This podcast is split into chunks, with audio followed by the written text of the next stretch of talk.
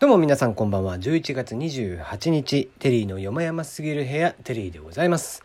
この番組は僕が個人的に気になっている情報、ニュース、話題などからピックアップしてきまして、コメントをしていくというような感じの放送です。はい、えー、質問箱、ナナミュージック等々は、えー、な、ツイッターにね、上げていますんで、そちらも見ていただけたらなと思っておりますが、昨日は、えー、昨日といっても今朝方ですね、えー、MBS さんとのラジオトークのコラボで、えー、月1恒例となりました、えー、アドリブラジオさんの放送がありましたね。まあ、アドリブラジオさん自体は毎日やってるみたいですけども、月1のコラ、えー、ラジオトークとのコラボということで、ね、うっかり聞き始めてしまったらですねお酒が進んでしまって、えー、他の方のやつを聞きながら僕も、えー、聞いたんですけども。まあ一応僕もね、えー、前回前前々回と続いて、えー、今回も一応出していたのでまあ自分のが採用されるのかなどうかなっていう感じで、えー、まったりと聞いていたんですね。でまあまあ中盤、えー、1時、えー、1時間20分ぐらい25分ぐらいしてからかな。うん。えっと、無事に、えー、読んでいただいて、えー、ありがたい限りだなと思った、えー、次第ですね。3回連続ということで、え、ありがとうございますっていう感じなんですが、まあまあ、それこまではいいですわ。うん。まあまあ、もちろんね、で、ね、3回連続、え、採用されたぐらいですから、それはもう、あれですよ。きっとね、えー、11月11日に撮ったやつだったんですけどもね、それのいいねもいっぱいついてるだろうなと思ったら、ついてねえっていうね。なんとか昨日のやつにね、えー、たくさんつけてもらってましたが。昨日は全般人の悪口っていうかもう会社の悪口とかそんなんばっかり言ってた気がするんだけどね。あ まあまあそれはいいとして。でまあ、えー、まあね一応僕のこう、そのコラボ会の時のやり方は、まあ、だいたい1分半ぐらいとか、まあ、まあ、最近ちょっと短めだけどね、1分半ぐらいを、えー、自己紹介というか、放送内容というか、紹介をさせてもらって、まあ、土日版だから多分1分ぐらいだと思うんだ。で、残り、まあ、11分ぐらいの中で、その5分ぐらいをめどに、曲紹介に使って、で、えー、まあ、そこに編集点をちゃんと置いてね。えー、で、その後、えー、後半6分ぐらいは、まあ、その曲に対してのもうもうちょっと思い出というか、えー、補足説明的なね感じのことをしているんですけども前半のねその曲紹介部分のところがあってじゃあお聴きくださいって言って曲が入っていきますわ。で終わったしさあ寝ようかなと思ったら後半部も流れるっていう 待ってって思って。もう、なんか一応編集点作ってやってるからさ、こっちとしてはもう編集点終わって、まあまあここまで使ってもらえたらいいなっていう形でね、まあそれなりの喋り方をしてますよ。ね、いつも。えー、いつもよりは、まあちゃんとした、えー、よそ行きの喋り方をしていたんですけども、後半なんてさ、もう土日版でお酒も飲みながらだしさ、えー、タバコも吸いながらとかしてるからさ、あの、結構まったり喋ってるわけだよ。もう言葉も崩れてるしね。で、えー、気抜いてったらそっちも流れちゃって、ちょっとびっくりしましたね、さすがに。うん、まあまあありがたいですけどね、そうして使っていただいたっていうのは大して面白くもない話だったと思うんですけど。ねまあいいか。もうちょっとね、えー、今度から後半部はね、ちょっともう少し笑いの取れる 会話も作っとかねえとなと思って、って聞いてました。もうなんか後半普通にその曲の思い出話というか補足説明してたんで何のことはないね。全然面白くも何ともねえやみたいな聞いてて。自己反省っていうところでしたけどもまあまあね、えー、丸々使っていただいて本当にありがとうございましたということで。またね、えー、運営さんも本当に毎月毎月この月1回ってなってくると、えー、毎月最終週の水曜日になるのかな？ねえー、深夜遅くまで一回仮眠取ってっていうのをね運営の井上さんか誰かが言ってたんじゃなかったっけ？ツイッターでね、えー、ってしてましたけども。もうそんな中ね僕はあの獣になれない私たちを見ながら、えー、ズンの飯尾さんが出てきてですね。立花海二がついに出てきまして、えー、誰かなと思ったらズンの飯尾ってもう多いっていうね。ずっこけでしたけど、えー、笑いましたけどね。もうなんだろうね。稀有な存在だよね。やっぱり、えー、出てきた瞬間笑ってしまうっていうこう飯尾さんのことが好きすぎるんだろうね。ぺっこり45度とかさ。もうなんかなんかね笑ってしまうんだよ彼に対しては。うん。まあ平和が一番っていうキャラクターだなっていう印象。まあその話はいいや。ね、その話じゃなかったね。飯尾さんの話はいいとして。はい、えー、ということで、えー、昨日の分ですね。まあラジコとかで1週間は聞けると思うのでね。まあ若干その、えー、東京以外とかねあ現地以外の方。えっ、ー、と MBS さん大阪だっけ、うん、MBS さんが聞ける地域以外の方でしたらどうしてもタイムあのエリアフリーで聞かなきゃいけないので課金しなきゃいけないんですけどもね。えー、ぜひね、えー、気になった方、まあ一応曲も流れてますんでね、えー、聞いていただけたらなと思いますが、今日の話題に行きましょう。今日はツイッターから一個行きましょうか。えー、ツイッターなんで丸と読みますね。えー、ゆらアット共働き母っていう女性の方のツイートですね。えー、息子が死ぬを死むっていうの謎だなと思ってたらちゃんと理由があると知って感動。死ぬは唯一のな行五段活用動詞。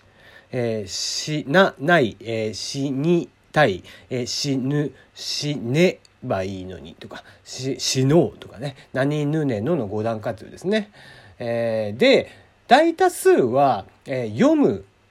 飲むとかのような魔行の五段活用になりますと。読まない読みます読む読めば読もうとかね、えー、そういったことですが、えー、幼児、まあ、小さい子は自分なりに読んだを読む飲んだ飲むから推測をして、えー、死んだを死むのはずと応用しているらしいですと。これはすごい納得ですね。まあ子供なりにその法則性っていうのを規則性とかっていうのを子供っていうのは、えー、見つけてそれをまあ真似したりだとか応用せずにはいられなかったりとかするんだって。まあそれが本能的なんだろうね。その自分に対しての学習反復っていうところなんだけど、えー、習うけどね。で、それを自然と死ぬっていうまあ他にはない、えー、な行の五段活用の時にもまあ言葉のね、えー、響き的には似てんじゃん。ね、死ぬとか死むとかっていうので、えー、死因は違えど、えー、母音はね一緒なわけだから、えー、そういった形で自己完結して、えー、自己認識をしていると。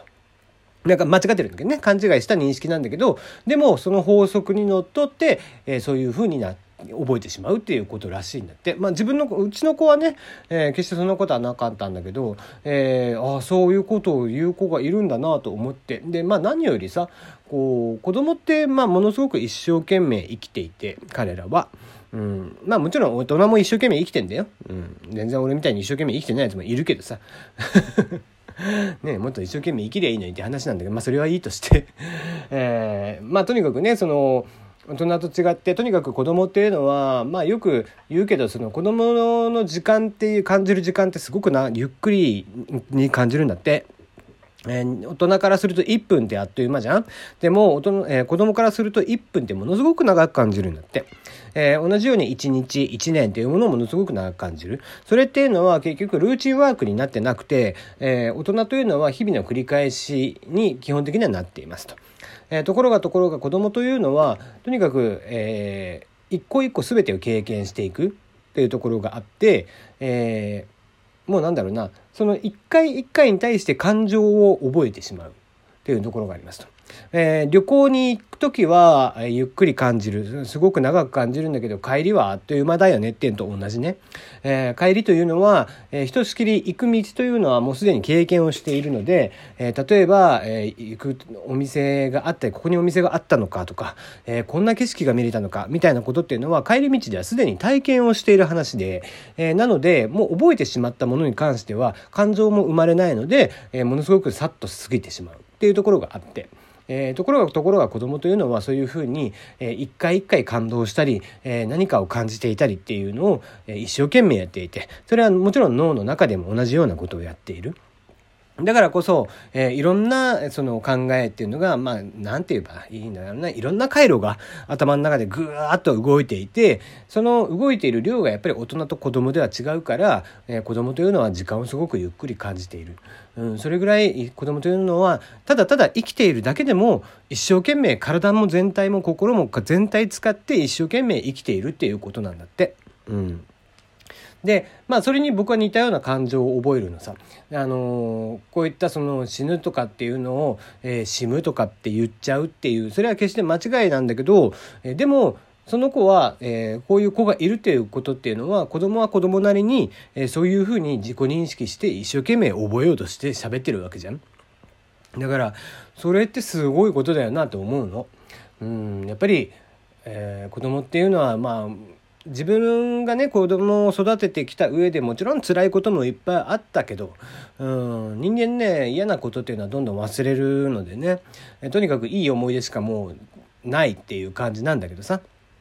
うん、やっぱり、え日々子どもたちが見せる表情であったり成長していく様っていうのはすごく、えー、感動したし、えー、一個一個に対して親親がねやっぱり学んでいくことも非常に多かったなという印象がありますね。はい。じゃあ次の話題。まあ久々というか、えー、たまには、えー、ちゃんとね、本業といいますか。